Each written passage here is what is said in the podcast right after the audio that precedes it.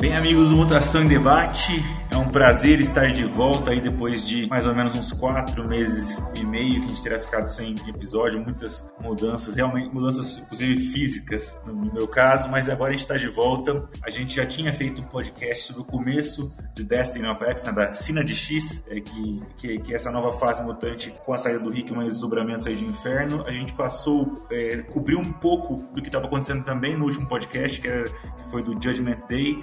E agora a gente vai fazer aqui um podcast para a gente olhar para o meio do caminho e se encaminhar já para a reta final. Faltam apenas mais ou menos três meses aí de, é, de saga. No próximo podcast a gente conclui Destiny of X pensando também o que, o que vai acontecer em, em Fall of X, a próxima fase. Deve marcar fim aí a era piracoana. Mas vamos falar então de Destiny of X com ele, Henrique Bracarense. É, agora, finalmente, com um título não do Galo, mas um título é, universitário a mais seu currículo. Olá, amigos. Finalmente, agora mestre em economia. Eu havia prometido para vocês no último podcast que eu já teria defendido.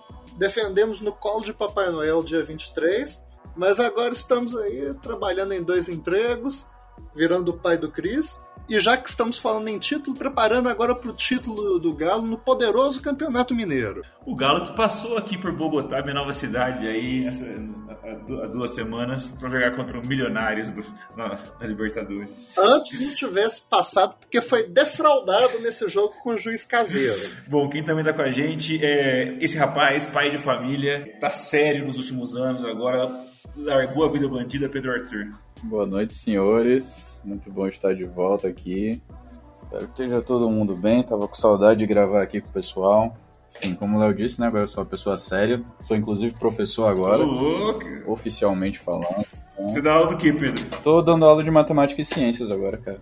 Tá, tá discutindo a mutação, então com o pessoal. É, pior que a gente tá, entrou na parte de genética essa semana.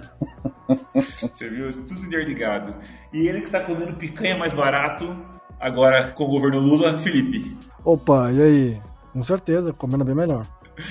Bom, então depois que a gente passar pela, pela vinhetinha, a gente começa então com o nosso primeiro dos três blocos de hoje, que vai ser o bloco maior, que vai ser realmente tratar é, do meio de campo aí, desde que a gente parou o nosso último podcast, que estava no fim de Judgment Day.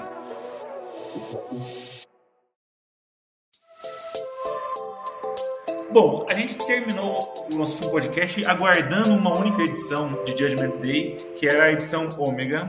Então eu queria que o Felipe passasse rapidamente por ela, o que, ela, que ela acrescenta aí a, a história da série, para a gente poder entrar nas mensagens mutantes é, da, daquele ponto em diante, né, de novembro em diante do ano passado. Diga aí então o que aconteceu nessa, nessa edição aí de, de epílogo, vamos dizer assim, de Judgment Day, que saiu em 9 de novembro do ano passado. É, basicamente, para os mutantes tem só uma mensagem que um dos Eternos leva para Krakoa e o Doug lê, que é basicamente uma despedida da máquina dos Eternos, é, se referindo a, a Okara, né? Como se a raiz de, de Okara que gerou Krakoa, né? É, meio que inspirou ou basicamente serviu de molde para a máquina eterna. E como ela explodiu, ela mandou uma mensagem dizendo: Ó, oh, tô indo embora, mandando um zap aí, adeus. Bom, é, vamos passar para o Henrique então para começar com as mensagens. E as mensagens vamos começar com o Kieran Gillen, afinal, é, ele é um novo arquiteto, assim, depois da saída do, é, do Hickman. Ele começa um arco né, na, na edição 8, não necessariamente um, um arco, mas começa uma, uma, um, explorar mais profundamente. É, o Senhor Sinistro, que já era o personagem que ganhou muito destaque na Uncanny X-Men lá de quase uma década atrás, ou mais de meia década atrás, é, não, uma década já atrás, né, porque foi antes da fase Bendis, em Uncanny X-Men, e agora ele volta, então, a, a, se focar bastante no Sinistro, com uma história interessante envolvendo Sherlock Holmes, né, na verdade a mística disfarçada, é, inicialmente, e depois é, as, as, próximas histórias também, é, uma até com um título interessante, né, que é As 10 Vidas de Moira 6, então que é, é, o Rick pode explorar mais aí essa Moira, que é aquela Moira lá de trás que a gente, cuja linha do tempo a gente não conhecia integralmente é, no começo lá de House of X e Powers of X, e pode trabalhar então aí tudo que aconteceu é, nas últimas quatro edições aí do, é, do Immortal X-Men também, desde novembro do ano passado. Três, né? Porque afinal parou com parou com, com Sins of as três edições, então, da 8 a 10. Eu, como maior fã vivo de Kieron Gillen, falo que esse homem tá, tá entregando um legítimo sucessor do Hickman. Esse gibi tá espetacular. Essa edição 8 é fenomenal, porque na verdade o, o, o Gillen ele pega uma ambientação que a gente já viu, já cansou de ver que é o sinistro na era vitoriana, só que ele dá um twist aí que ele contextualiza muito bem tanto as bobagens que o Dugan está fazendo lá no título dele, quanto o trabalho do Hickman, porque a gente tem o prenúncio aí da guerra dos mutantes contra as máquinas, com o Sinistro já entregando, já o, o Sinistro já antevendo e, o que aconteceria. E ao mesmo tempo a gente tem, sem perder de vista o desenvolvimento de personagem, uma exploração bem interessante do relacionamento da, da Sina com a Mística. Essa edição só não é a melhor do título até aqui, porque a, a edição 9 e edição 10 são fenomenais. Esse mini arco é espetacular. O Sinistro, a, a edição das várias tentativas de, do Sinistro matar, que é um humor sombrio, altamente divertido, num gibi muito tenso, num gibi que explora toda, toda essa moralidade do Sinistro e também extensão das manipulações deles. É um gibi que faz uma ponte com o gibi dos satânicos muito boa. A gente consegue, consegue ver o, o progredir do personagem. Só que a edição 10 ainda é melhor. Porque o final dela é mais, é mais estarrecedor. É, é interessante o jeito que o Gillen, que o Gillen faz nessa edição 10 uma, um paralelo entre o Xavier e o Sinistro. A gente vai vendo a construção toda da moralidade do, do Xavier na era de Krakow, porque basicamente o Xavier nessa, foi um líder de culto. E é interessante porque em Krakow a gente vê mais as pessoas falando do Xavier do que o Xavier protagonizando alguma coisa. Se você for pensar, o momento de destaque do Xavier na era de Krakow inteira foi em Inferno. E na mini inaugural. De resto, ele é mais um conceito do que um personagem. E essa justa posição que ele vai fazendo até a gente ter a revelação final dele com o símbolo do sinistro na testa foi muito bem construída. E também as tentativas de, de assassinato da Hope, o negócio vai escalando, escalando, até que, ele, até que ele comete que ele comete uma, uma atrocidade, e aí você percebe que a situação realmente degringolou. O, o Gillen ele tinha dito que ele ia fazer um gibi sobre as maquinações políticas do, do Conselho Silencioso, só que aí, na verdade, o Conselho quebra mesmo. Não tem mais. Realmente aí não tem mais salvação. Todo mundo está perdido, em especial a, a, a Emma. O Gillen escreve a Emma muito bem isso aí, ele é o legítimo herdeiro do Morrison, mesmo no que, no que tange a caracterização da Emma. A Emma está completamente perdida. A única voz ali de. A única voz ali de racionalidade é o noturno, e mesmo noturno foi razoavelmente corrompido lá é, em Judgment Day. Então você percebe que todo mundo foi pro buraco. Me lembrou muito esse mini arco aquelas edições de AVX com o Ciclope e a Emma totalmente corrompidos pela Fênix. O, o Gillen fez isso numa escala maior aí. E um momento que me pegou muito forte foi o jeito que ele caracteriza essa vaidade do Sinistro. O Sinistro falando que que Krakow foi construída por ele e pelos outros líderes, que os X-Men são são apenas um, um fundo ali. Foi sensacional. Realmente um, um senhor gibi. Eu não pensei que a gente ia conseguir atingir um, um nível tão alto depois que o Hickman saiu, mas nós conseguimos.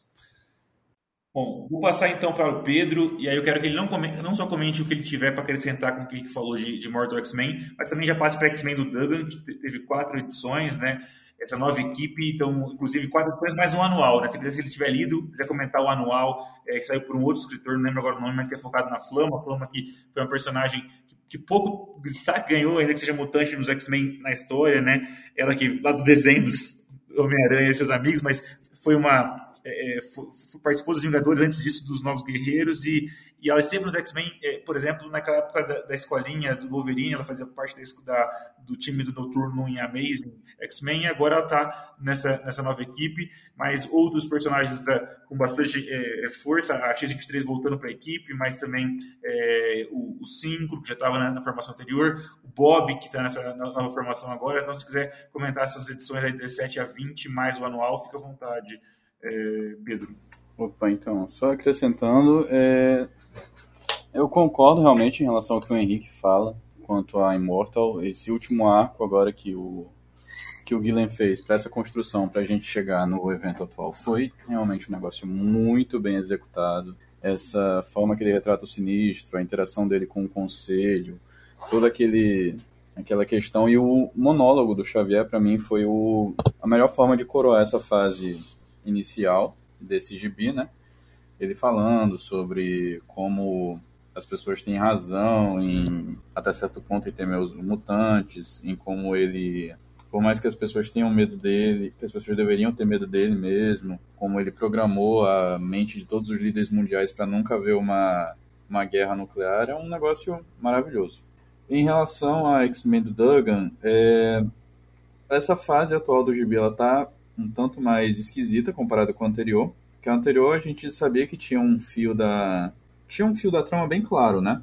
A gente tinha tinha as três histórias, as histórias importantes, que eram a história do Dr. Stasis, a história do do mundo dos jogos lá, do Cordyceps Jones, e a possibilidade dos protocolos de ressurreição dos mutantes virem a público. E todas essas histórias, dentro do possível, elas foram relativamente resolvidas. O Cordyceps foi derrotado, o Dr. Stasis foi re é, revelado como sendo um dos sinistros, e o Ciclope revelou a ressurreição mutante para o público por meio da matéria do Ben Urich. Só que agora, não sei se devido à forma que o, o gibi foi reestruturado nessa fase de cima de X, mas enfim, não parece haver um foco específico. Não tem um fio claro por onde a trama está se guiando.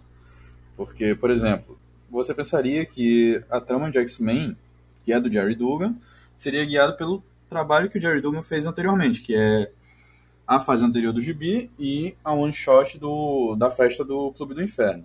Só que praticamente nada que a gente viu lá naquela celebração do Clube do Inferno é, se traduziu aqui no Gibi a trama da Moira ter sequestrado a Mary Jane foi resolvida no gibi do Homem-Aranha. A questão do, do Dr. Stasis ter feito aquela operação aparentemente para sabotar Krakow ainda não teve nenhuma, nenhuma consequência até o momento. E, e a questão do, do Fei Long, da interação dele com o Homem de Ferro, está sendo resolvida no próprio gibi do Homem de Ferro. Mas assim, não teve nenhuma, nenhum reflexo direto no, na revista X-Men. Então parece que gente, é, o Gibi está meio que vivendo de arcos soltos. Aquele pequeno arco da, dos Filhos da Câmara, com o Forge resgatando a, a Laura Coroa, foi bem interessante, bem legal. A arte do Joshua Cassara tá muito boa. Cara, é muito bom ver quão longe ele chegou, desde a época que ele começou lá em. a ser conhecido lá em Império Secreto, no distante ano de 2017. Só que, assim, você junta esse arco, junta esse atual agora que a gente está dessa dessa luta com a ninhada e você não sente uma, uma coesão assim. Tá basicamente a, a versão em X-Men da fase 4 do, do MCU a gente não sabe não dá para sentir que tá que as coisas estão se guiando numa direção específica. Não, não é dizendo que o gibi esteja ah, não tá horrível tá péssimo. Não tá aceitável a arte segue boa a história segue bem normal, as caracterizações não estão tem nenhum problema assim grave, mas não existe a sensação de que tá um tá um negócio plane, bem planejado, sabe? É como se ele simplesmente estivesse jogando um monte de história assim e vendo onde vai dar à medida que à medida que são publicadas. Eu acho que está uma fase inferior anterior, mas enfim, vamos esperar que essa combinação desse novo time seja boa. Em relação ao Anual da Flama, eu gostei bastante. O escritor é o Steve Fox, se eu não me engano. Quem é, se lembrar, ele foi quem fez aquela minissérie House of 92, que é House of X e Powers of X, só que com a ambientação do desenho dos anos 90. Então, eu acredito que ele fez um bom trabalho, ele conseguiu captar bem as vozes de todos os personagens envolvidos. A caracterização da flama dele é muito boa.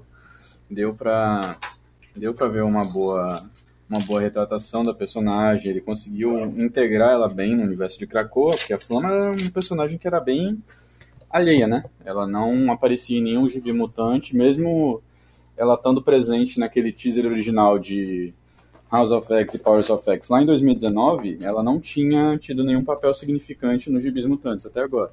Mas a forma que ele integrou ela na história, a forma que o Dugan vem retratando ela, apesar de não ser não ter o mesmo destaque, tem sido bem boa, tem sido bem satisfatória e tá dando para para comprar essa existência dela enquanto personagem dos dos gibis mutantes. Enquanto é isso. Eu posso fazer um comentário rapidinho aqui? Eu não sei se vocês lembram que no, nos últimos podcasts eu era um apologista desse gibi. Eu oficialmente desisti dele. Realmente, isso aí não, o, que, o que salva é a arte. Se fosse, sei lá, um, um, um artista mequetrefe, qualquer operário desenhando isso aí, não tinha condições, gente.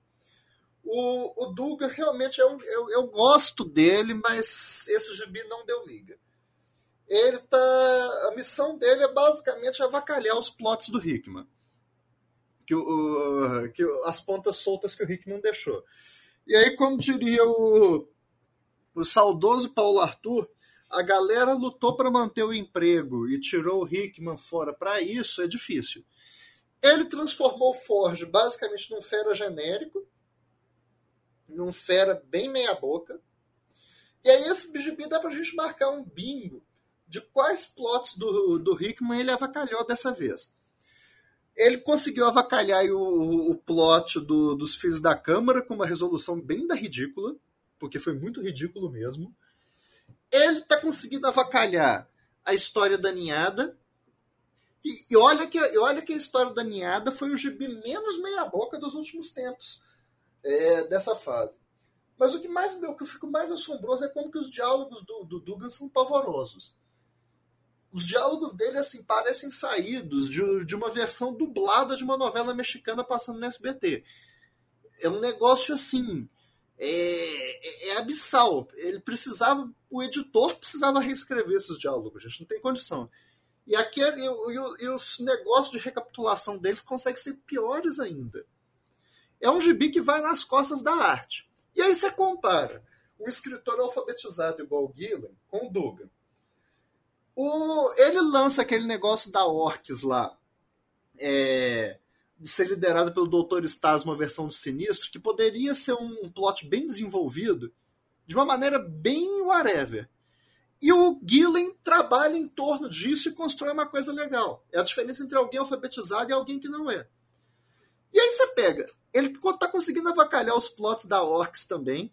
Aquela questão do, deles resgatarem o pessoal da Orc cheio de arma para para matar mutante, nas mãos de um escritor alfabetizado, poderia render coisa legal. Um dilema moral e tudo.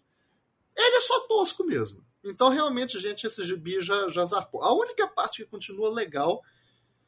Não, na verdade, nem, nem isso mais. Não, acabou, gente. Morreu. Isso aí, esse barco zarpou. E vai, vai piorar pelo que, pelo que a gente está vendo, vai piorar ainda. Bom, é, todo, todo esse otimismo vou passar para o Felipe para que ele faça rapidamente uma passagem por esses dois títulos. Comente o, o codinome também Talon, né, que é adotado agora pela Laura. Passe já também brevemente sobre as três edições de X-Men Red, que lida lá com a Irmandade de Araco, do, da Tempestade e do, do Mancha Solar, os plots envolvendo Marte, continuação moral aí de, de Sword. Tá bom. Vamos lá. É, em relação primeiro ao X-Men, que estava sendo dito agora, é, realmente, não dá para comparar o Gillen com, com, com o Dugan.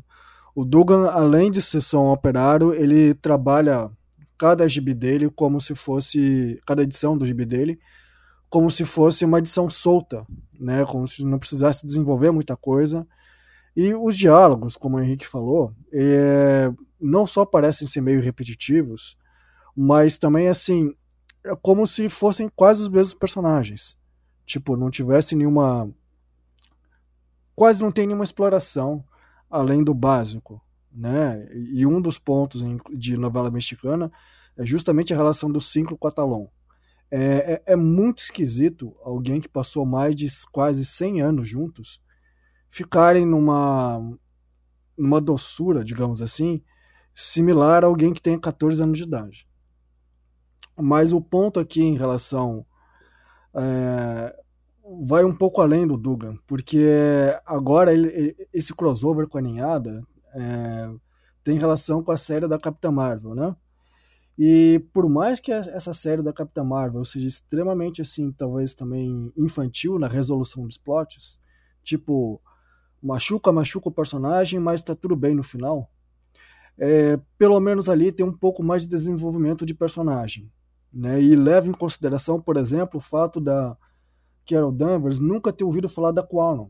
Né? Então, pelo menos tem um mínimo de relação de, de cronologia né, que é justamente o ponto, um dos pontos altos, ao meu ver, em relação às, às três últimas edições do, do Gillen na série do, do Imortal. Porque é, é tão bem escrito em que você pode analisar que cada um dos diálogos cada um e cada um dos pontos que o Bracaren citou agora no início do episódio é totalmente amarrado em relação à cronologia que o Claremont trabalhou lá atrás. Ou alguma outra ponta outra solta, boa e bem, bem feita, é, do Ciclope Fênix em relação à origem do sinistro. Então é muito bem desenvolvido. E a, inclusive a questão do como o Xavier é, explica cada um dos seus X-Men na última edição é espetacular. Então, assim, por mais que a gente tenha o Dugan né, ainda na jogada, fazendo histórias meia boca de resgate, de é, com qualquer vilão que esteja, digamos, disponível da vez, pelo menos a gente tem um gibi muito bem é, para se guardar todo mês, né, que é o Imortal. E em segundo lugar, a gente tem o X-Men Red, como um bom gibi, constante. Nesse caso, ele tenta trabalhar um pouco o lado político, é, envolvendo a Shiara, Sword e o, a, o Império Chris Crew, né? Só que nesse caso em específico é muito mais em relação aos plots envolvendo a Abigail Brands, né, que ficou já muito claro de que ela não está ao lado de Krakoa. Então o Cable e a Tempestade desenvolvem um plano para resolver lidar com, com o que, que ela pode é, acabar, tanto com Aracos quanto com Chars. Trabalhando juntos, eles conseguem lidar muito bem com a questão, deixando inclusive claro para os araquianos que eles não precisam mais agora trabalhar de, de forma individual. Né? Vale a pena agir em grupo. Né? Então, geraram, gerou bons momentos, inclusive com Mancha Solar enfrentando é, ou posando, digamos assim, contra o Vulcan e a Tempestade solando o Vulcan depois. Então, um gibi, digamos, no mínimo, bem divertido. O Henrique, se você quiser comentar também um pouco sobre X-Men Red, se fica à vontade mas também queria já é, avançar um pouco e vamos passar para, para aquele universo que, que eu acho que você já parou de ler. Não sei se você parou de ler. É o universo do grande Benjamin Percy com X-Force e Wolverine. Tá lendo? O que está acontecendo de, de horrível nesses títulos aí? X-Men Red é um ponto alto da franquia. Ewing. O é um cara que eu fico muito triste, que ele vai ser sempre aquele jogador que vai fazer uma temporada boa na Ponte Preta, uma temporada boa no América, vai fazer uma temporada boa, mas nunca vai, mas nunca vai subir para ser um cabeça de chave da franquia, coitado. Porque o cara, o cara é bom, o cara é muito bom. A Abigail Brand dele é é um personagem muito interessante. É, ela é completamente manipuladora. É difícil você ver qual que é a agenda em definitivo dela. Só que o, o gibi como um todo, cada, cada personagem tem seu espaço, os plots são bem desenvolvidos, e ele mergulha muito bem nesse lado cósmico dos X-Men, E, em especial, ele trabalha bem o Vulcano.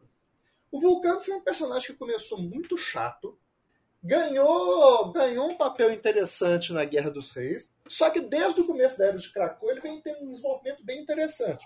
E, em especial, aquele flashback que a gente tem da ressurreição dele, da interação dele com Xavier, que eu acho que, de um, de um jeito é, uma, é, um, é um espelhamento meio sombrio e distorcido da relação do Xavier com o Ciclope. Aquilo ali é um ponto muito alto do gibi. Esse gibi tá muito bom. A arte dele, em especial, é muito legal. As edições que o Caselli desenha são muito boas. Ele ele tá confirmado que volta no pós no pós Pecado Sinistro, não tá? Ah, tá sim. Já saiu algumas imagens da edição. Ah, não, que bom. Esse gibi eu gosto bastante. Realmente é um ponto alto. Agora, no Persiverso, aconteceu uma coisa curiosa. Eu, eu, não sei se é uma síndrome de Estocolmo, eu não sei se é algum tipo de masoquismo, mas o gibi é tão. O Persiverso é tão ruim, mas tão ruim que eu tô gostando agora. Ou então não sei se o. Você tá, você tá gostando porque tá fudendo o Fera, entendeu? E, e, e, faz, e faz mais de uma década que a gente quer fuder o Fera já e não tá conseguindo. É, eu acho que deve ser isso, mas sei lá, ficou interessante agora. Eu não sei o que aconteceu. Eu acho que comparando. O Doug é tão abissal e assim, parece. Parece que ele escreve num idioma que é muito parecido, mas não é exatamente igual ao inglês. O PS, pelo menos alfabetizado, ele é. Então, assim, você vê, cara, tenta escrever alguma coisa ali. Assim, pode não ser lá uma obra-prima, não é. Mas o cara põe um certo esforço, não escreve assim, no metrô, a caminho do segundo emprego dele, igual o Dugan parece que escreve o gibi, não. É, tá interessante esse negócio agora. Eu acho que, assim, o divisor de águas foi o... Foi aquela bobagem final do, do Kraven. Depois disso, o negócio ficou legal. É que acho que nem, que nem o Léo falou, esse foco todo para ferrar o Fera tá interessante porque o, essa corrupção moral do Fera tá cada vez mais legal. Tinha até aquele, aquela teoria na aquela teoria na internet de que o Fera seria o Fera o Fera negro da era do Apocalipse, mas aí o Gillen sabiamente fez questão de mostrar o Fera sendo mantido, o Fera negro sendo mantido em cativeiro pelo Senhor Sinistro. Então tá, tá interessante você ver, porque na verdade você fazendo uma, uma justa posição com a era de utopia, o, o Fera, na verdade, está fazendo muito pior do que qualquer coisa que ele condenou que ele condenou o Ciclope na época. O mais curioso é que é um desenvolvimento orgânico, na verdade. Eu estava pensando esses dias, a jornada que o Fera está percorrendo desde a era Morrison é mais ou menos parecida com a jornada que o Demolidor seguiu lá desde a Ed Smith, depois era Bendis, Brubaker, é, Terra das Sombras. É um colapso nervoso. O Fera o Fera estava recentemente reli os X-Men do Morrison. E as sementes desse colapso nervoso do Fera, desse surto, já estavam ali. O Fera, o Fera falando que, que era gay para poder tentar manipular a mídia. Já tá tudo aí. E é legal como é que o, o Percy ele contrapõe a sábia ao fera, que no começo os dois pareciam estar perfeita, perfeitamente alinhados, só que agora ela não está aguentando mais o impacto disso tudo que é, disso tudo que os dois estão fazendo. Esse alcoolismo dela está sendo um desenvolvimento interessante. E assim, o, em especial a edição 35 foi muito boa. É, a edição 35. Você não sabe de que lado o Ômega Vermelho tá. A rebelião na prisão do Fera é muito interessante. Todo, todo esse diálogo de tensão entre, entre ele e a Sábia é muito bom. E o e, e, assim, você não sabe se ela vai beber de novo, se ela não vai.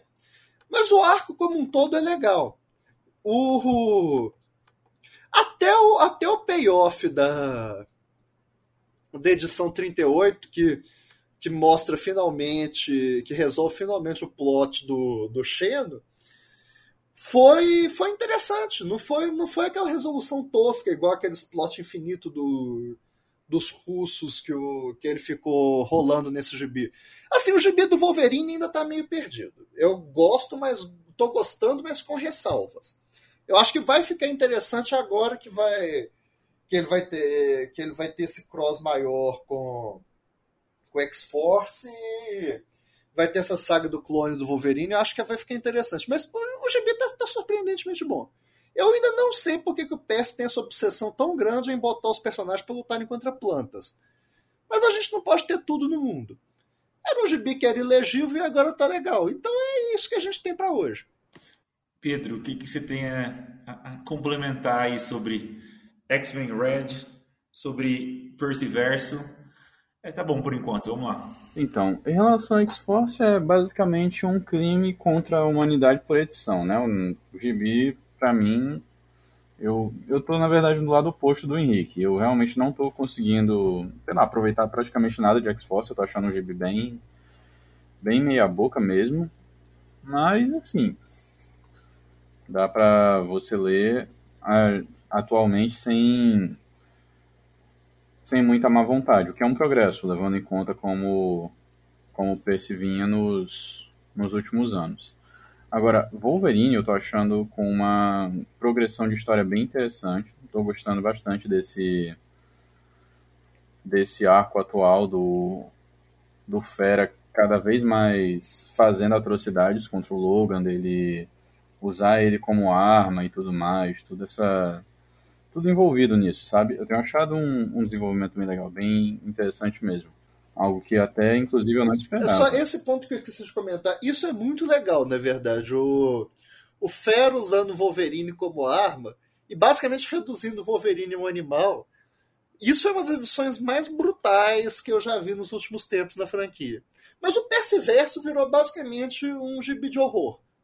Então acho que é por isso que tá legal. Isso, o pior é que é basicamente isso. Particularmente aquela edição que a edição que o Wolverine é meio que salvo por Krakoa e tudo mais, que dá uma um caminho de fuga para ele, é um negócio que, sei lá, chega a dar uma dá uma sensação esquisita assim, só de você ler, porque é realmente na pegada de é, é desagradável. Você fica pensando onde mais que onde mais que esse cidadão vai conseguir descer? Ele vai te prova que no fundo do poço tem um porão.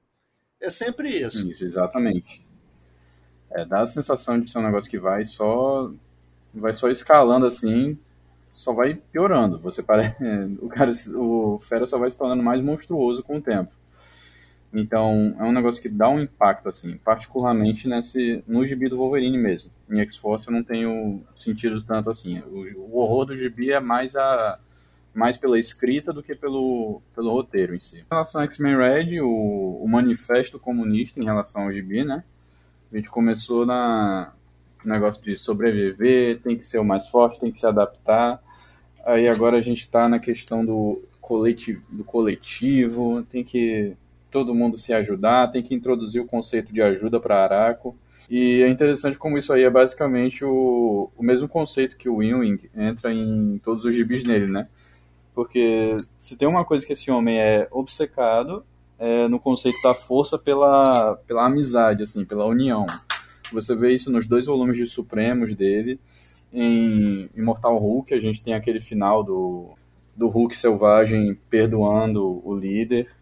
Da mesma forma, teve em Novos Vingadores, na época da Marvel Now, aquela fase do, do Mancha Solar como líder da IMA, em que tudo termina com ele só fazendo o possível para deixar os amigos dele que iam sair do time bem encaminhados, deixar eles felizes. Então a gente, novamente, mais uma vez o homem fez a gente achar que ia ser um gibi sobre alguma coisa mais sinistra, mais tensa, assim, era mais um gibi sobre o poder da amizade de você não ser um completo filho da puta com as pessoas ao seu redor. Mas está excelente, estou gostando muito, particularmente essa conclusão da. Conclusão entre aspas, né? A gente não sabe até onde vai dessa trama da Abigail Brand. Foi uma coisa que eu achei muito bem conduzida, esse ponto que ele deixou parado agora na edição 10. E estou realmente ansioso para quando esse gibi voltar, depois de Pecados de Sinistro. Mas tem sido para mim, junto com, com Imortal as, e Dente de Sabre, as duas joias da coroa da franquia. Bom, passar para o Felipe, se ele quiser falar também do Perseverse, tá mais que, que à vontade, mas a gente tem que avançar. Então, Marauders, do Orlando, o fim de Novos Mutantes, o fim de Legend of X e por enquanto tá bom, depois eu passo pela última, última rodada tá. pra gente fechar o bloco. Do Wolverine, eu vou dizer que, assim como o Pedro, para mim tá melhor do que o do X-Force. Talvez por conta da arte também, esse, esse último arco envolvendo o Fera tá muito bom.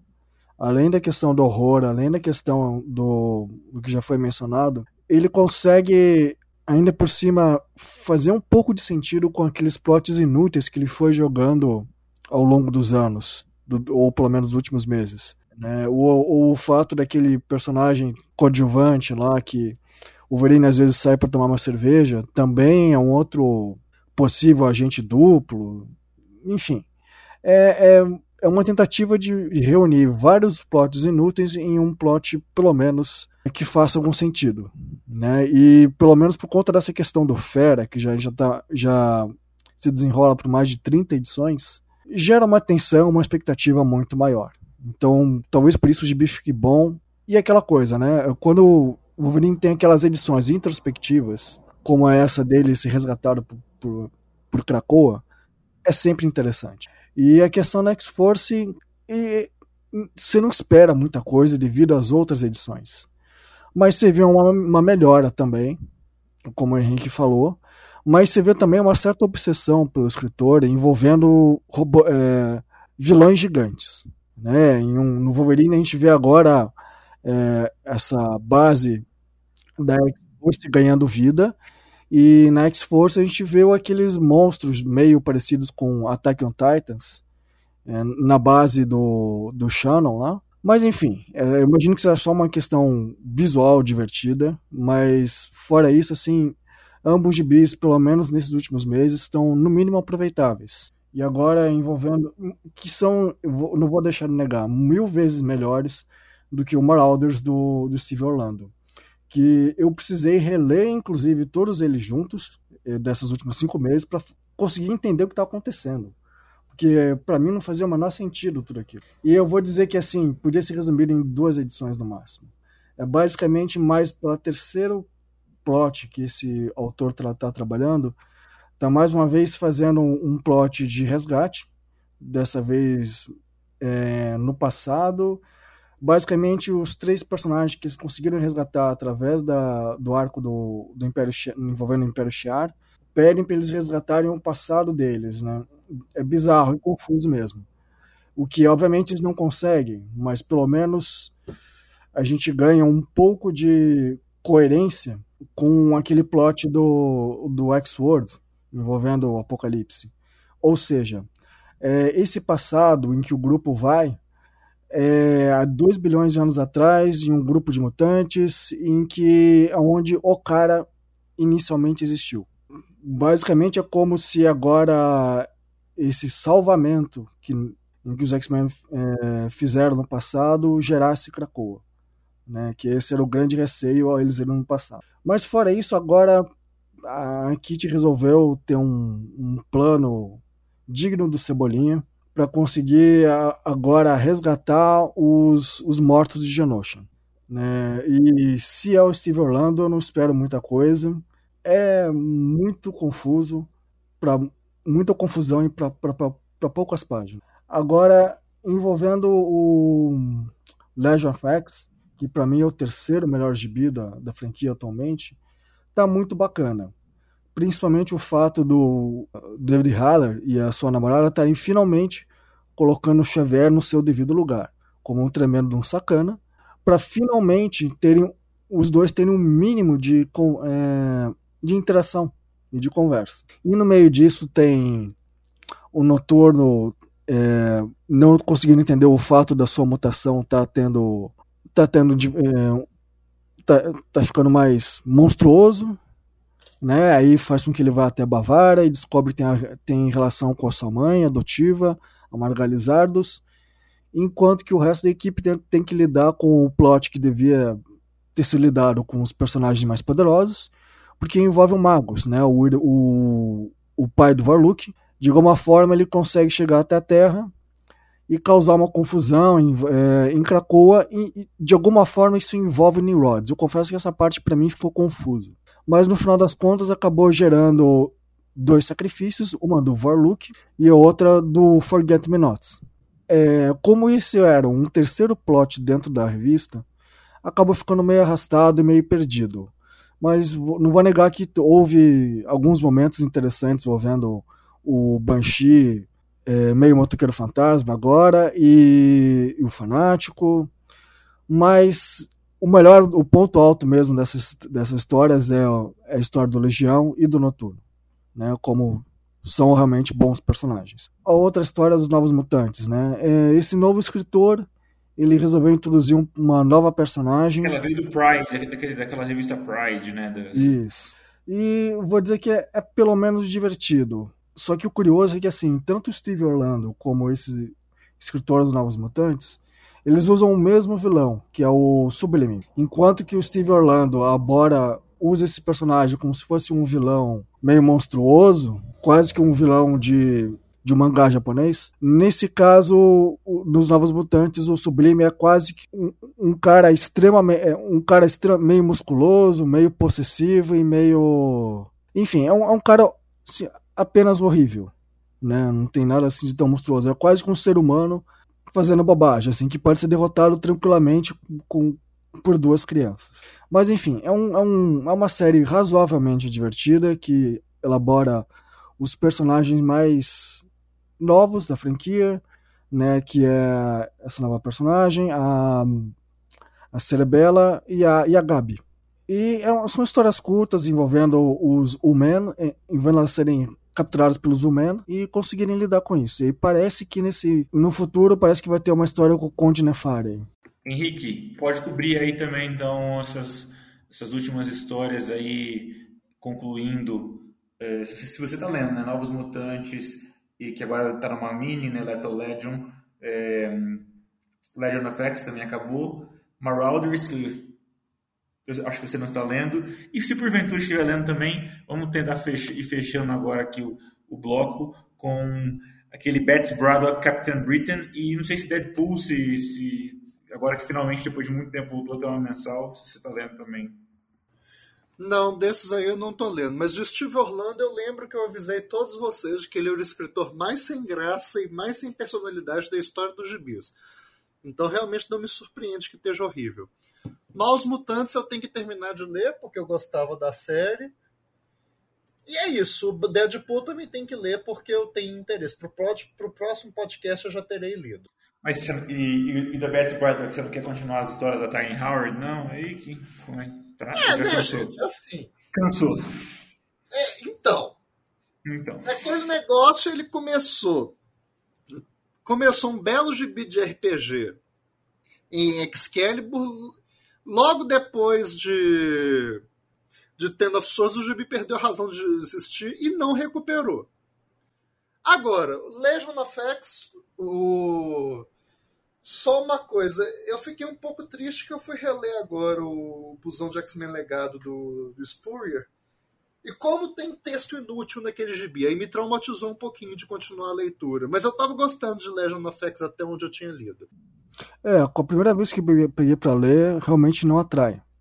Mas depois que você pega o, o fio da meada, ele até que desenvolve legal. É, Pedro, você também passa por todos esses últimos, se você ler algum desses aí. É, ultimamente, eu, desses aí eu vinha lendo só Legion of X. É, é um gibi que, como o Henrique falou, é cheio de texto inútil, então é uma leitura que às vezes ela se torna muito um, um tanto tediosa. O Spurrier, ele infelizmente ele é meio verboso demais, desnecessariamente em alguns casos. Mas assim, é um gibi que como é que eu vou dizer? Você pode dizer que ele é ele é bem intencionado. As ideias do Spurrier são bem boas. Ele já demonstrava nessas né, mesmas ideias de desde desde X-Men Legado, tanto a pelas histórias envolvendo Legião, como também ele demonstrou em em X-Force, quando ele pegou logo em seguida a saída do Dennis Hopeless e do, do Sam Humphries, do, do título. Mas, assim, é um gibi difícil de ler. Nem sempre a arte é um negócio de gesto, assim. Tem algumas edições que a arte eu realmente não não consigo engolir, mas foi uma leitura importante, né? Porque necessário para entender algumas coisas de Pecados de Sinistro. Mas assim, tem umas ideias bem interessantes. A questão do, do plano astral, desse confronto do Xavier com o Legião, a própria Mother Righteous, que eu não sei como. Eu acho que ela não saiu com o nome traduzido, né? Provavelmente vai ser Mãe Honrada ou alguma coisa assim. Eu acho ela uma adição interessante ao título, a forma com que ela interage com os outros personagens, todo esse dilema do noturno que ele retrata também. São elementos bons, só que assim, essa questão do, do excesso, de como ele se excede assim nos, nos textos do gibi, torna uma leitura bem cansativa. Mas assim, não chega a ser ruim. Ele tem ideias muito boas, é só essa questão mesmo de muito texto, cara. Você chega, chega a dar uma preguiça, assim. Olha que eu não sou uma pessoa que costuma ter preguiça de ler, mas é um negócio que eu sei que se eu pular duas páginas, às vezes, de cada edição do de Legion of X, eu ainda vou conseguir ter a história em mente completamente. É, fora isso, realmente eu não venho lendo esses gibis tipo Novos Mutantes, eu não cheguei a acompanhar desde que a desde que Vitayala saiu, eu não cheguei a acompanhar, mas pelo que eu soube tá bem, tá legalzinho, né, essa história da, da Escapade, que é a a personagem trans que foi introduzida no Marvel, no Marvel Voices. Não é exatamente um objeto de meu interesse no momento. Eu vou pegar para ler separado depois, porque esses dias o que eu estava me atualizando era coisa fora da fora da franquia, tipo os, os dois gibis do, do Capitão América. Mas tenho ouvido alguns comentários positivos a respeito, então eu vou ficar atento para olhar depois. Mas dito isso, só Legion of X mesmo, cortar uns dois dedinhos de texto o gibi fica perfeito, porque as ideias, a história são muito boas, essa a forma como terminou com o Nimrod conseguindo o controle dos portais de Krakoa foi um negócio muito interessante que eu estou ansioso para ver como vai continuar. E é, é basicamente isso. Que eu falo do Deadpool e do. Do Deadpool, eu vou dizer que é também é um desses gibis meio, meio inúteis, porque dá para ser resolvido em uma edição que é arrastado por quatro. Que é basicamente o Deadpool sendo contratado para é, matar o Dr. Octopus e se envolve com, com aquela cientista que apareceu na, na série do Homem-Coisa, que é meio que uma, uma Poison Eve, né, mais uma personagem envolvendo plantas, e por algum motivo ela resolve incubar um simbionte do Carnificina dentro do Deadpool. Então passa quatro edições do Deadpool procurando é, o momento ideal para matar o Dr. Octopus enquanto que o simbionte é, vai, crescendo dentro dele.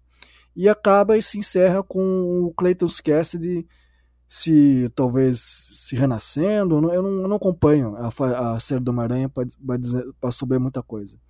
É, renascendo no final dessa série. Enfim, é só isso.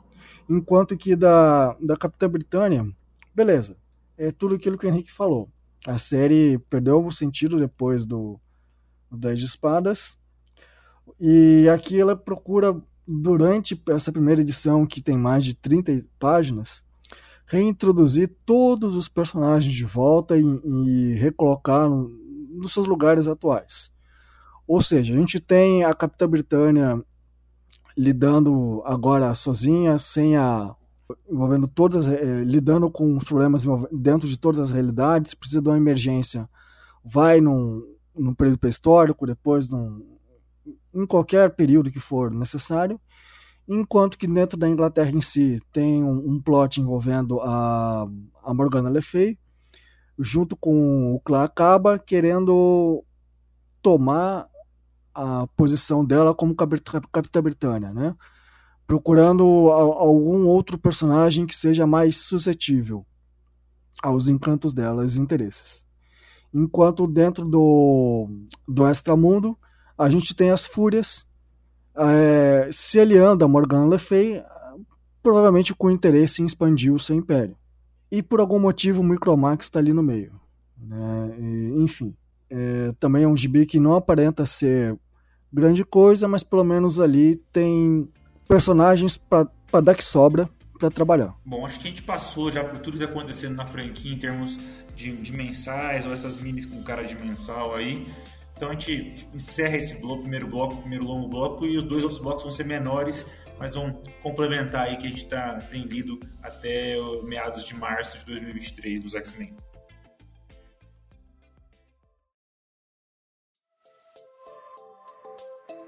Bom, antes da gente passar para o nosso bloco final, que vai ter é, a, a, o crossover interno da franquia, né, Sins of Sinister, vamos falar de outras, é, outras coisas que estão acontecendo envolvendo os X-Men. É, começar com o Felipe para falar de Dark Web e o envolvimento de, da Madeleine é, Pryor e dos próprios X-Men nessa saga é, aí calcada, mais uma saga calcada é, no, no simbiontes e tal, aí, que parece que o plot que não acaba, né? Nos últimos 5, 7 anos, tem muitos plots simbiontes envolvendo os X-Men, inclusive, né? O X-Men Blue teve muito a ver com o Venom no passado, é, X-Men Blue dos, dos X-Novinhos, e parece que esse negócio não acaba. Então, se puder falar de Dark Web, e também, se quiser falar também é, do final da série do, do, da, da, minissérie de cinco edições do, é, do Dente Sabre. Dente Sabre que, como vocês vão lembrar, lá atrás ele foi é, sofreu uma pena é, de, de, de, exílio intra-Cracoa é, por ter desrespeitado uma das leis. E aí teve essa minissérie que, que eu acho que eu vi. Eu não li toda, eu não li a parte final, eu não li quadrinhos faz cinco meses já após a minha mudança, mas é, eu gostei das primeiras edições e agora também tem aparentemente uma nova série que é é, com os exilados, né? Do Deixa com os exilados. Então, se puder comentar aí, Felipe, fica à vontade. Tá. É, envolvendo o Dark Web, é uma, uma saga, vamos dizer assim, que eu até tava com uma boa expectativa, né? Porque envolve bandas personagens e vilãs que eu gosto bastante. Só que um dos grandes problemas desse gibi é uma das incoerências é, é, em relação às incoerências visuais é uma coisa em que ocorria muito nos anos 80 de cada artista pegar duas páginas da mesma revista para fazer. E desse caso ficou um negócio meio bizarro. Você tem páginas do Adam Coopert lindas, em que dão e geram uma expectativa muito boa para a história, e você tem outros artistas menores em que fazem meio que de qualquer jeito, assim, e que às vezes até deixam um plot que tinha uma tendência a ser mais de horror ou de, de drama e passa a ser quase de comédia. É, enfim, é um plot interessante envolvendo a Mad fazendo um acordo com o clone do Peter, né, o, o Ben, é, porque ambos, por motivos particulares, querem recuperar suas memórias. A Mad quer, quer recuperar todo o tempo perdido que ela não teve com o filho dela, e o Ben, por algum motivo, perdeu seus, suas memórias com algum arco anterior em, é, onde ele culpa o Homem-Aranha por ter perdido suas memórias. Enfim, ambos resolvem fazer um, um, uma invasão até, na Terra, trazendo os demônios de volta do limbo, invadindo a Terra no meio do Natal, causando né, muita confusão e terror. Então, por envolver uma questão mais de horror e comédia, fica um negócio muito parecido com, sei lá, Beetlejuice. Não dá para levar muito a sério. A não ser quando a, a gente tem um ou outro momento envolvendo o, o Rod Reis desenhando, e aí o negócio parte mais pelo drama, né? Então a gente vê, por exemplo, assim, a, resolução entre a Mad e a Jean sobre recuperar as memórias, ainda que tenha sido muito estendido, ficou bem legal. Ficou pelo menos assim, no mínimo coerente o fato de que são duas mulheres adultas, não precisam ficar resolver tudo na porrada, né? Podem conversar mas é um, é, um, é um arco de histórias que podia ser resolvido também com poucas edições. Mas como uhum. envolve uma, um, uma franquia chamada Homem-Aranha, então ela se estende por muitas edições que eu confesso que inclusive eu não li histórias do Venom e do Gold Goblin e sei lá mais o que. Eu só vi, eu só li uma outra história do Aranha, trouxe até um, um pouco mais de comédia para esse para essas histórias. Mas no final das contas, a Mad se toca de que ela estava fazendo muito errado, enquanto que o Ben aceita mais esse lado vilanesco, tenta tomar o controle do limbo, o que não consegue porque, né? Os X-Men e Homem-Aranha junto conseguem derrotar. E no final da história, o limbo ganha uma embaixada dentro de Nova York e basicamente parece que nenhum novarquino se importa com o fato de ter um prédio cheio de demônios ali do lado. Enquanto que na revista do do Dente de Sabre, eu confesso que ele dá uma decaída um pouco, com, porque a expectativa que a primeira minissérie gera é muito boa. Só que os outros personagens que não que são o Dente de Sabre na história, eles não têm o mesmo impacto ou não geram o mesmo interesse enquanto que a história vai se desenvolvendo ali. Beleza, eles vão eliminando ou, ou causando confusão entre vários laboratórios da Orcs é, ao redor do globo. E por algum motivo o Creed sabe muito bem quem está coordenando tudo isso. E aí, no meio disso, eles resgatam vários outros mutantes que estavam sendo capturados por uma vilã que eu nem lembrava que é da, da, daquela revista do, do Children of Atom. Enfim, no final das contas, é interessante de ver como o Dente de Sabre ele sabe manipular muito bem quem ele quer que esteja do lado dele incluindo, por exemplo, assim, ele mente para toda essa gurizada que ele ajuda a libertar, digamos assim, porque na verdade ele não faz quase nada, porque ele é um FDP. Ele fala para todo mundo quanto Krakow é ruim, que eles não devem para lá. Ou seja, o que o Creed quer é criar um exército para ter a sua revanche em, é, em Krakoa.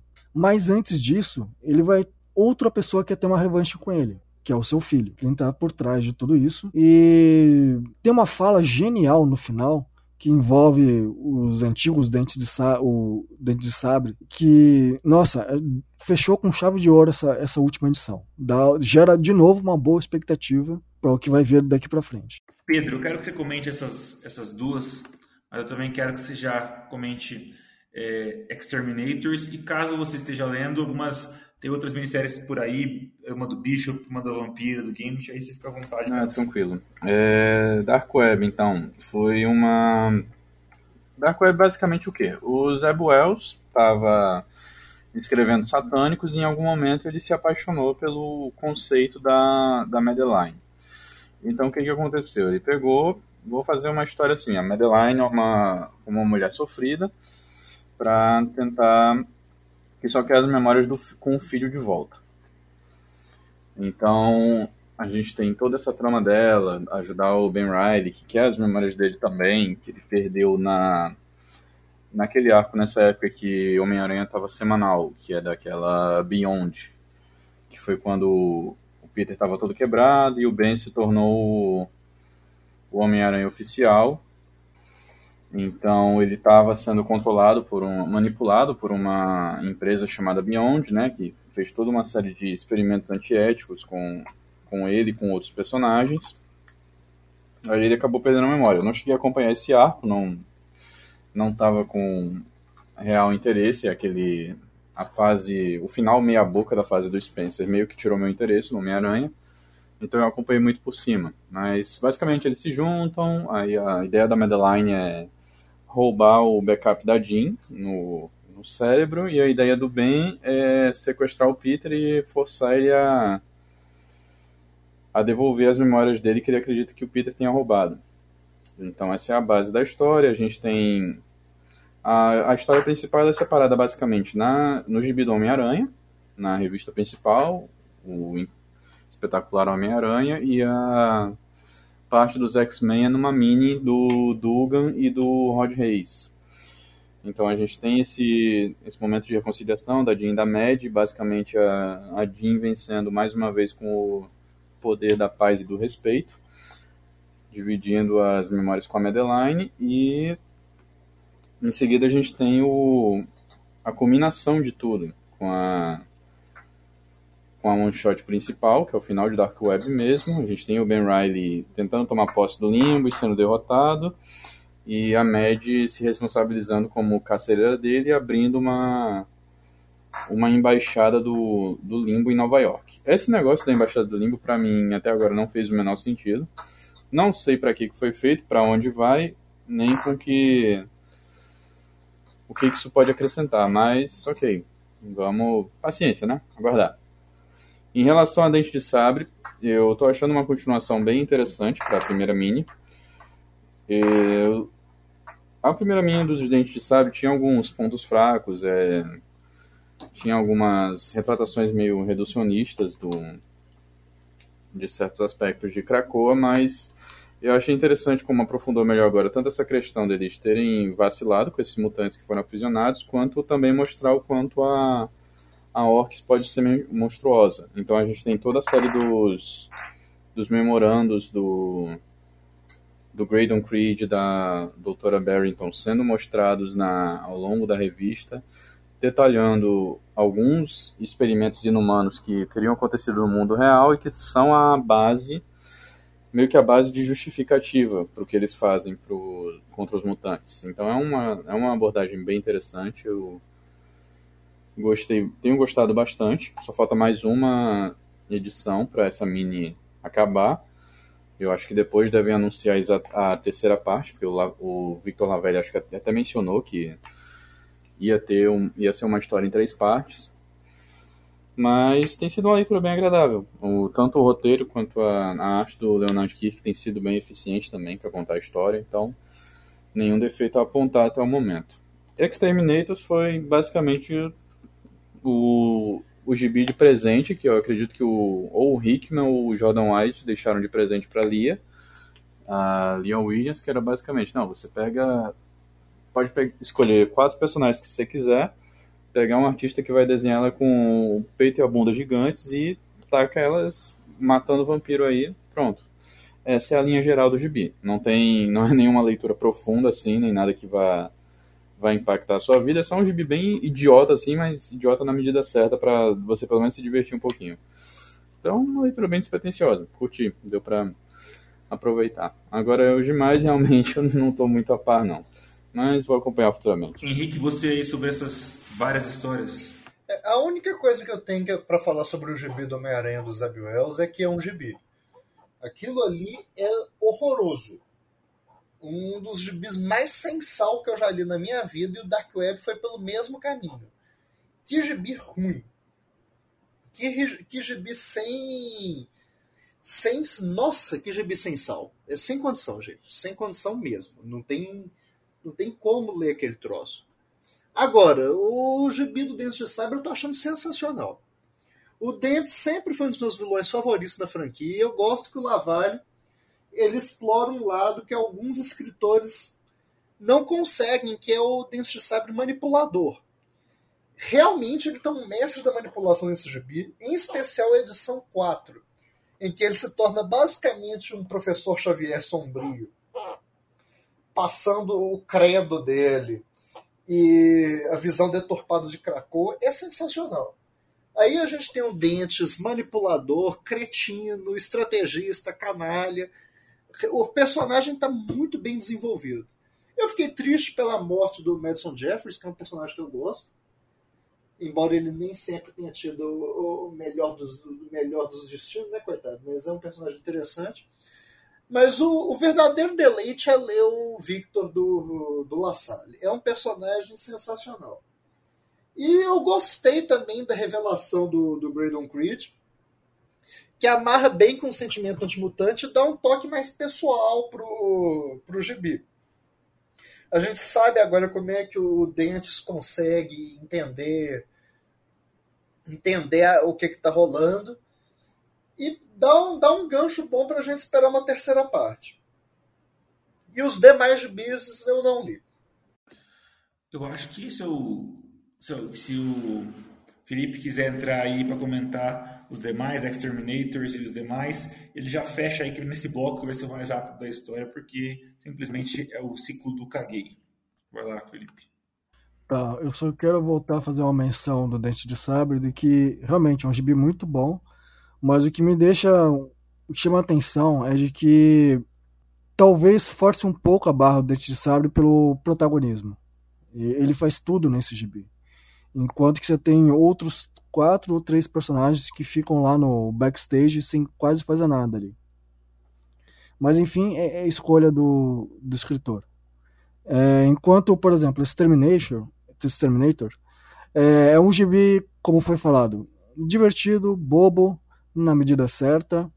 E eu confesso que, assim, no meio de tanto gibi que se tenta se levar a sério demais, vale a pena é, no mínimo se divertir um pouco com esse tipo de história.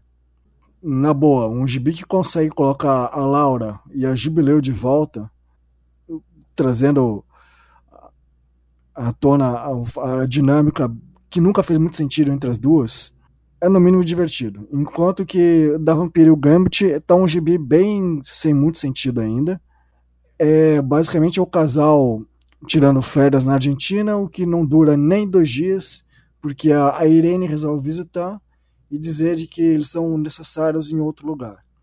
E por algum motivo, super vilões são capturados por algum novo vilão genérico e eles resolvem é, correr atrás desses vilões com a ajuda do Eden, do, do X-Men Red. E enquanto no gibi, no gibi, que também ninguém espera muita coisa, que é o da X-23, eles resolvem reutilizar a personagem naquele período em que, pós segundo advento, e após a segunda mensal dela, e de que ela resolve se, se reprocurar no mundo é, sem seguir ordens. Então, nos momentos em que é, tenta reintroduzir a personagem, mostra mais sobre o passado, sobre o, que aconteceu em outras minisséries, é um gibi bem legal. É, é um bom resumo. Mas quando volta para o presente e mostra que é só mais um vilão é, querendo vingança, aí perde a graça. Enquanto que na, na revista do Bispo, que é, se não me engano, do Steve Orlando também, naturalmente vai ser sem graça. É basicamente o Bispo se mostrando o quanto ele é, é um péssimo professor para jovens. E a Monster fala para ele assim: você só tem só mais um dia. E ele consegue estragar ainda mais quando ele chama tempo da sua equipe do Marauders para fazer com que ele ganhe um tempo adicional para conseguir fazer com, com, que esses cinco jovens mutantes, que ninguém se importa muito, se tornem bom, é, é, heróis. Basicamente isso. E aí, para coroar a história, você tem os, os Fenris tentando invadir Krakoa a pedido da Moira, e tudo se bagunça de um jeito que também, mais uma vez, não faz o menor sentido. Tanto o bispo quanto a tempo vão parar em outro lugar, em outro, outra dimensão, digamos assim. Aquele ator do Breaking Bad, que me fugiu o nome agora, ele é, é representado como o professor Xavier. E fora isso, desculpa, faltou. Né? Ainda falta aquela outra história do bispo que também ninguém se importa muito envolvendo o passado dele é, é uma história realmente que nem vou comentar muito, que não precisava. Era, era um plot realmente deixado de lado na época do quando o Bispo chegou na franquia, envolvendo a morte dos seus amigos. E realmente ninguém precisava saber sobre como que ele chegou até o presente. Desnecessário. Enquanto que do Extreme X-Men, do, do Claremont, é um gibi que eu não esperava nada, mas pelo menos não digo que tá no mesmo nível do Claremont das antigas, não, não tá. Sabe? E pelo menos a arte, enquanto a história tá envolvendo a Kitty, tá bacana. Agora, quando ele coloca o Bispo de novo e a Sábia, daquela época do Extreme X-Men, aí perde muita graça. Ótimo. Bom, então a gente fecha esse, esse bloco das revistas de que, que vocês não precisam ler para poder entender a continuidade cronológica das histórias da reta final de Destiny of X, mas que uma ou outra vale a pena, como o Felipe, que está lendo todas, procura pontuar. Vamos então para o nosso último bloco, que é para tratar da mini que ainda não acabou, Sins of Sinister. Bom, é, Sins of Sinister, Pecados do Sinistro, está rolando até o mês que vem, a gente está já mais ou menos na metade já teve o one-shot de, eh, de estreia do Kieron Gillen com, com o brasileiro Lucas Werneck na arte. A gente já teve a, mudança da, de Immortal X-Men e X-Men Red, que passaram a ser Immortal X-Men Storm the Brotherhood of Mutants.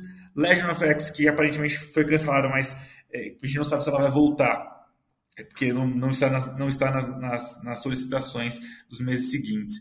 Porém, ela também está tendo uma sobrevida aí em Nightcrawlers, que é a terceira série limitada que está fazendo parte, uma estratégia muito parecida com aquela que em 95 é, é, surpreendeu todo mundo na, na, era do Apocalipse, né? cancelamento de títulos mensais e substituições por novos títulos. Agora a gente já está mais calejado com isso aí, a gente sabe o que acontece. E a gente tem ainda, além dessas, da continuidade dessas séries, a expectativa de, do final em, em Sins of Sinister Dominion. Então, é, que que é? vamos começar com o Henrique aí. Tem, que tem achado, você que é o grande fã do Sinistro, já falou isso nesse podcast, o que tem achado aí dessa, dessa série e dessa, desse, desse cross e principalmente o que, que você acha de que, que, teremos aí na reta final desse cross nas próximas edições aí e suas eventuais reverberações futuras na cronologia regular da, dos mutantes. O Cross está bem interessante, na verdade. O Gillen está conseguindo a façanha de conduzir dois Cross fortes em sequência. O one shot de abertura é muito bom, na verdade. É, é completamente doente, como tudo que envolve o sinistro. É, é, é, interessante você ver como que ele pensa a longo prazo. O, a primeira edição de Moral X-Men eu fiquei levemente desapontado porque ela não faz muito sentido em relação ao nível de preparação que o Sinistro assumiu. Mas o conflito Sinistro versus Sinistro é legal. E o protagonismo da Emma é bem bacana. Você vê que claramente o Gillen criou uma pequena inconsistência ali para poder escrever escrever a Emma de uma maneira mais em evidência. Assim, já na, na próxima edição, o Immortal X-Men recupera.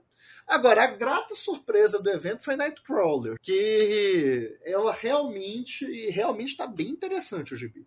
Tem sido de maneira consistente o, melhor do Cross. Eu gostei da divisão das linhas, dos tempo, das linhas do tempo. Inclusive, a, a parte mais 10 mil é a minha favorita. Eu, sobre o final da saga, eu espero que assim o confronto com as máquinas retome, retome o foco nessa, nessa parte final, porque é basicamente o último plot do Hickman que falta para ser fechado. E isso aí abriria caminho para o Fall of X. Mas eu acho que como, como uma realidade alternativa, os efeitos vão ser mais autocontidos. Eu imagino que a Rasputina venha para o presente e acho que isso aí vai marcar tanto a derrocada do Sinistro, porque afinal de contas não tem mais como os plots dele continuarem. Inclusive eu acho que ele deva morrer, nem deva ir para o poço. E também vai marcar a fratura definitiva do, do Conselho Silencioso, porque realmente não tem mais como eles trabalhar, trabalhar em conjunto depois de, de tudo que rolou. Pedro? Então, é, eu tenho curtido bastante o Cross, é uma. Tem sido uma. como é que eu vou dizer? Uma forma bem. bem legal do, do Gillen dar seguimento aos plots que o Hickman vinha começando lá em 2019 então eu curti bastante, particularmente nesse desembocar assim dos, dos planos do sinistro, como retoma alguns elementos, tipo essa, essa ligação importante que a, que a Hope tem com o, com o processo de ressurreição. Para começar, a, a one-shot de abertura que a gente tem, né, mostrando mostrando todo esse processo do, de como o Sinistro se preparou, de como ele fez, ele planejou todas aquelas ações, como as mortes do Conselho não foram não foram nem um pouco aleatórias, foi tudo exatamente como ele tinha planejado. Ele queria corromper o processo de ressurreição. E aí a gente teve esse resultado de ele ter agora controle do conselho e conseguir consequentemente é, colocar os os genes dele, fazer com que o conselho se torne uma extensão dele. Foi uma coisa bem, bem executada. Eu, a gente sabia que, pela tagline do evento, né, era, isso é, é assim que o sinistro vence. Mas a gente não tinha uma, uma ideia clara.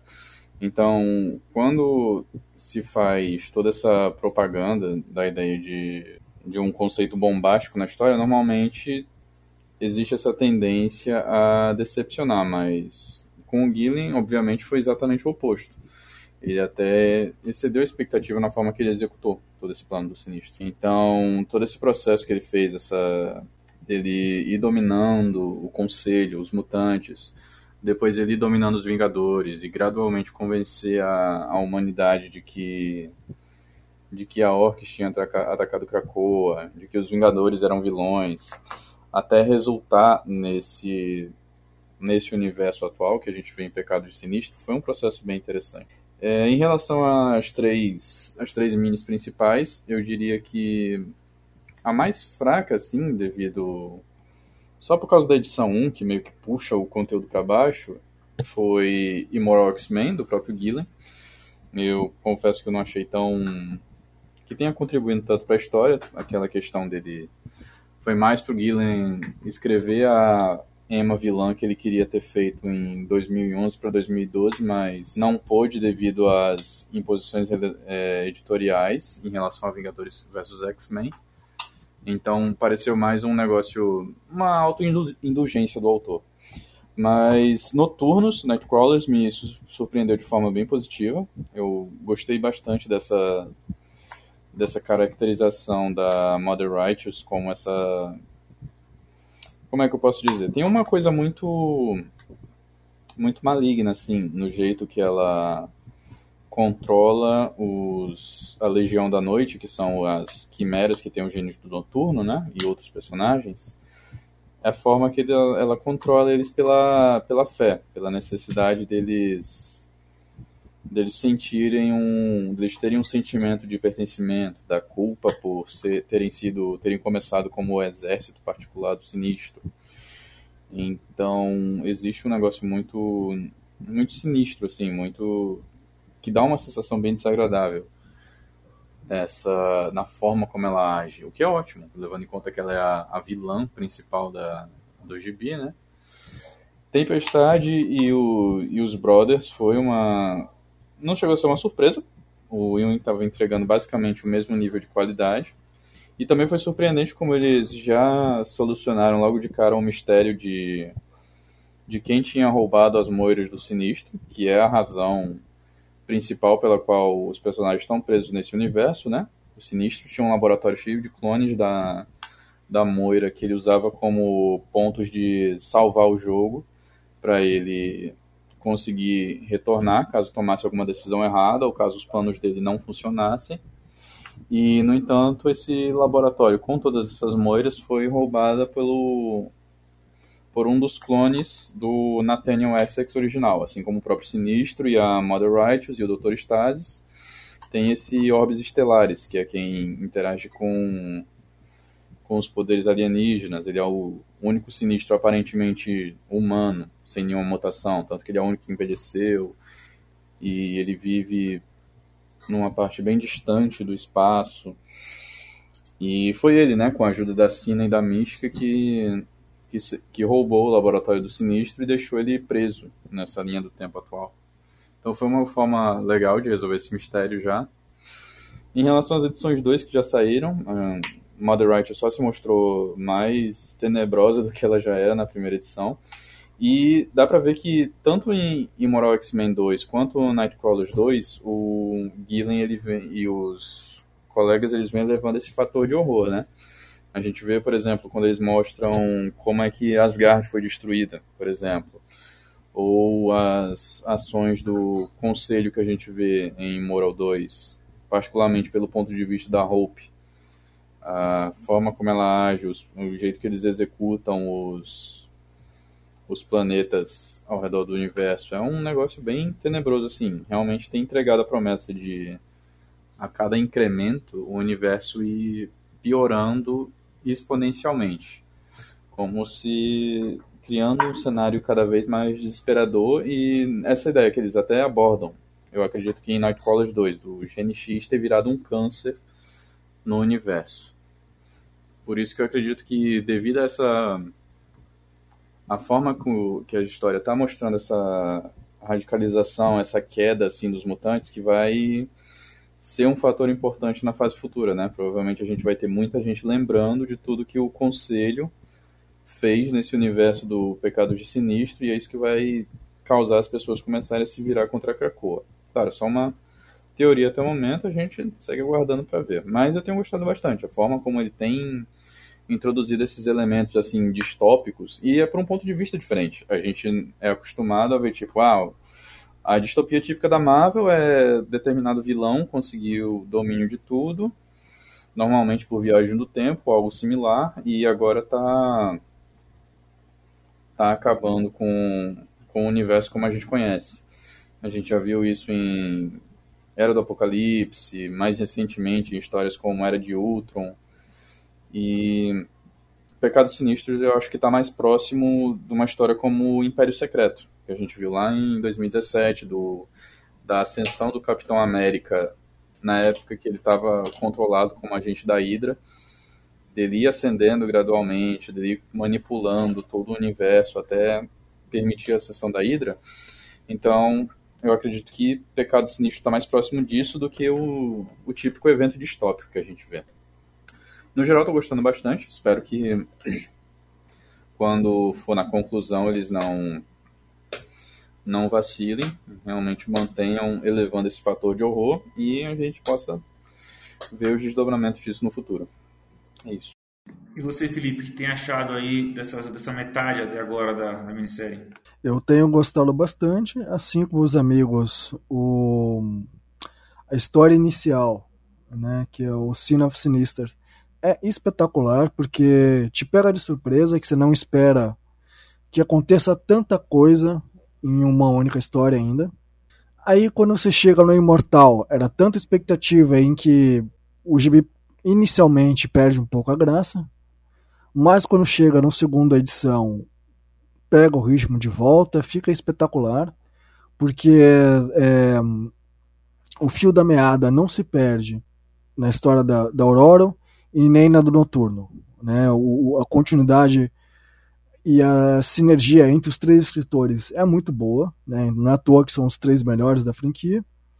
O, o interessante é que, assim, além dos X-Men serem uma extensão do Sinistro, nesse caso, deixa muito claro o quanto que é o Sinistro é um, é um personagem que, ainda que seja tenha sido cômico na, na fase dos Satânicos, é um cara que, se tomar conta, não vai dar certo. E, e é tão corrupto, é tão sem noção, digamos assim, que se estender, se expandir, só vai ferrar mais ainda as coisas, né? É o que a gente vê nas histórias. Você vê eles basicamente tomando conta do planeta e depois detonando impérios a dar com o pé. E como foi bem falado aí, de uma forma cada vez mais bizarra, horrorosa. Eu vou dizer que um dos meus favoritos, assim como os amigos, a revista do Noturno é a melhor até o momento, principalmente a segunda edição, que a forma que o Spurrier escreve a cada evento, a cada situação e de invasão é muito bem feito e gera uma tensão ainda maior para a história. E os personagens são bem escritos e a, a, personagem que ele cria no final, que é a mistura com a Laura, com o Noturno, só tende a, a, a crescer. E eu, eu espero que além da Rasputin, quem sabe ela também sobreviva. Mas um ponto que eu acho interessante também é o fato que Diferente das outras eras do Apocalipse e outras sagas que o vilão tomam conta, tem sempre um herói em que ainda lembra de tudo e resolve é, resolver e resetar a, a realidade. Só que nesse caso o herói é o próprio Sinistro, digamos assim, né? Porque a gente vê nesse último capítulo aí do Immortal X de que ele fala para Rasputin: a gente tem que salvar esse mundo é, esse universo. Só que é o sinistro. Então, é, não, é, é, é, o tipo de reação que gera assim, eu não sei se ri ou chora ao mesmo tempo. Mas é uma história sensacional. E eu acho interessante, é, interessante não, é, é curioso que também, pelo menos, agora o Banshee está sendo útil também, né? Vale citar. As quimeras é, são muito criativas. A forma que cada escritor resolve inventar como reutilizar os poderes dos mutantes, né? Seja pro, como o escudo para defender o laboratório do sinistro, ou como armas, ou como só para dar risada mesmo, né? Como o, o, larval e a medula juntos. Não faz muito sentido, mas está lá para a história. Mas é, é, divertidinho. É uma história sensacional, vale a pena ler e, e acompanhar. Bom, gente, acho que é isso, né? É, então vamos concluindo esse, esse bloco também curtinho por aqui. E aí a gente vai para nossas pedidas e comentários finais sobre o que a gente espera do final de Décima FX e o que a gente espera de Fall of X daqui a pouco depois da, da vinheta.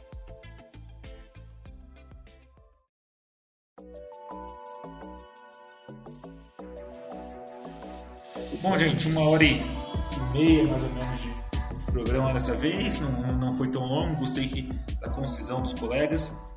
É, queria já não só agradecer, mas dizer que eu espero que a gente vai fazer mais, vai fazer mais podcasts esse ano. Espero que a gente consiga fazer mais uns 5, talvez por aí, já prevejo de final do décimo FX. É, também prevejo já um comemorativo de 60 anos dos X-Men, a gente fala mais sobre isso também no nosso próximo é, programa.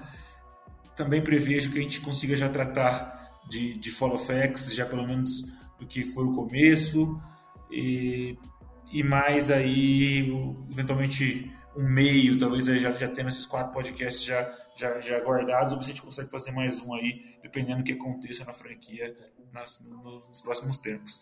Mas eu queria então passar primeiro para o Henrique para ele se despedir e colocar o que ele espera desse final, o que ele espera também finalmente de Fall of X, que vai ser o nosso próximo podcast.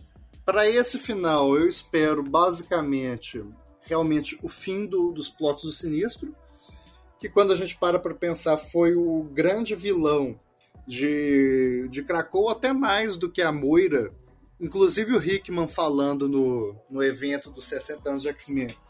Ele disse que a Moira não, não foi concebida como vilã da, da fase, que ela acabou, ela acabou meio organicamente caindo assim. Mas o, o, o Sinistro foi o grande vilão desse, dessa fase, então acho que esse plot e a resolução dos plots na, na das máquinas vão marcar o, o, encerramento de tudo que foi aberto lá em House of X, Powers of X e vai pavimentar o caminho para o fim da fase de Krakoa o, do, do futuro da franquia, o que eu tô mais com expectativa é do retorno do Apocalipse. Embora eu fique meio desapontado que quem vai escrever isso vai ser o Steve Orlando, né? Então não vai ter muito o que colocar, mas eu quero acreditar que essas minis do, de prelúdio de Fall Effects vão ser igual aquele prelúdio de Cisma que começou do nada e foi para lugar nenhum. Mas o, eu tenho eu tenho uma certa uma certa intuição de que o Apocalipse vai herdar o, o lugar do, do Sinistro como arquivilão da, da franquia nessa fase derradeira. E acredito também que, como eu falei, nós vamos ver a fratura do, do Conselho Silencioso. Eu acho que a fase que, que Krakow vai ruir de dentro. Mas eu tô realmente bem no escuro do que, que vai ser ForFX. Aqui o meu lado sebastianista quer acreditar no retorno de Hickman, mas isso não vai acontecer, eu sei. Mas não custa sonhar. Agora é isso, vamos ver o que, que, o que, que o futuro nos reserva. Eu já estou ansioso pelo próximo podcast, porque nós vamos ter muita coisa para discutir. E é isso, obrigado a todos que nos ouviram até aqui. Um abração, foi um, foi um ótimo podcast, a discussão foi muito, muito bacana. Um abraço para o Léo para o Pedro, representando a família Arthur, sempre presente nos nossos, nos nossos pods, para o Felipe. E é isso, pessoal. Até o próximo podcast. Pedro, também representando a família Arthur aí, suas pedidas, comentários finais, expectativas para o futuro aí, inclusive Follow Facts. Então, a expectativa até agora está meio difícil de situar. Eu espero realmente que consigam entregar uma coisa boa nessa fase Follow Facts, que tudo indica que vai ser realmente o fim né, do, do conceito de Krakoa, pelo menos da forma que a gente conhece. Nunca se sabe se vai continuar ou se vai se tornar só um negócio de, de background igual a igual uh, igual outros países assim que são na Marvel. Existe a gente existe os personagens associados ao país fictício, mas o país mesmo só existe de vez em quando. Então vai saber. Não dá pra dizer esse ponto se vai ser assim. Mas estou com expectativa boa, praticamente, é, particularmente pro retorno do Apocalipse, como o Henrique apontou. Realmente quero ver como é que vai ser, como é que ele vai se encaixar né, nesse novo paradigma.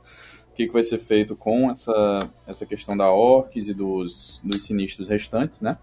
Caso o sinistro original não permaneça no universo principal.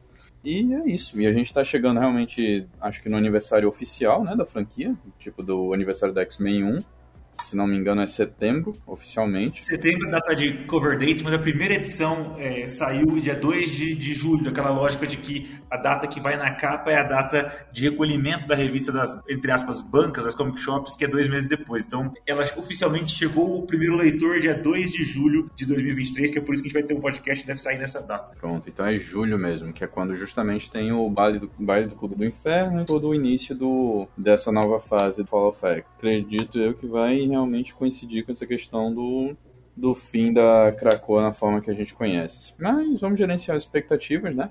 Para evitar qualquer decepção no futuro e ficar atento ao que vi e esperar pelo melhor. Eu agradeço aos amigos, tá? Fazia tempo que eu não participava aqui do podcast por uma razão ou outra. Sempre bom estar aqui para discutir com vocês. Estava sentindo falta desse a gente ter esse ambiente assim para conversar. Um abraço pro Léo, pro Henrique, pro Felipe.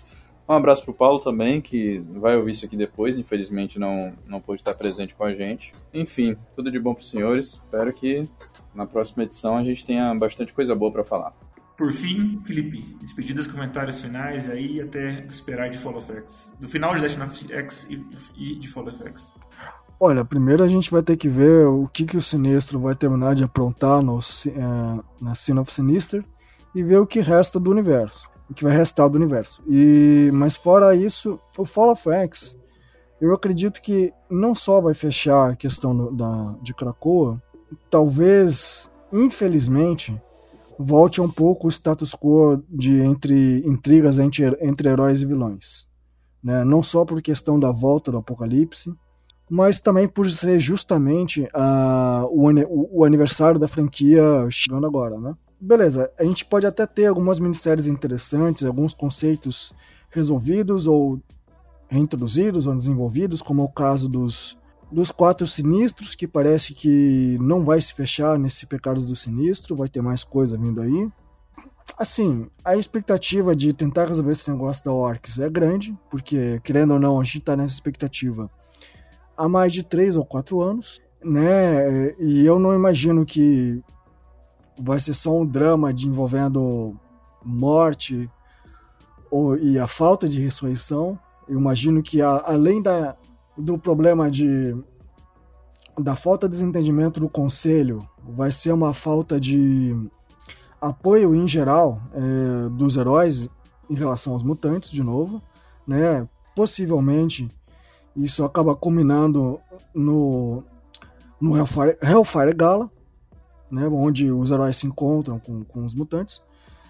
Mas assim, a expectativa ainda que seja alta, por serem minisséries, por ser de um final, é, não dá para esperar tanto, já que é muita coisa.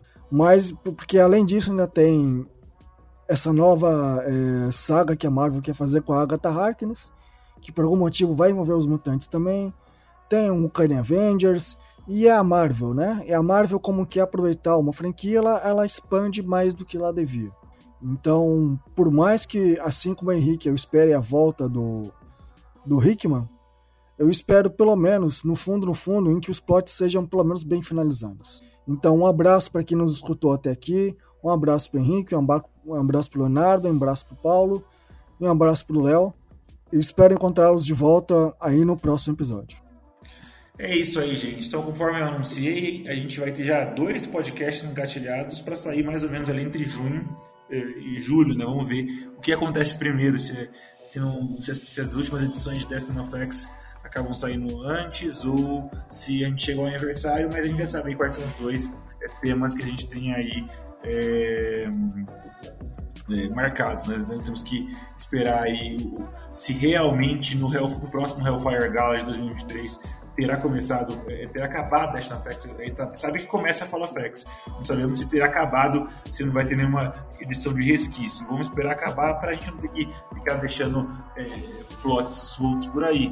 Mas é isso. Então, em junho, lá por junho, julho, comecinho de julho garantido, dia 2 de julho, com certeza um episódio, a gente estará de volta com vocês. Um abraço e até mais.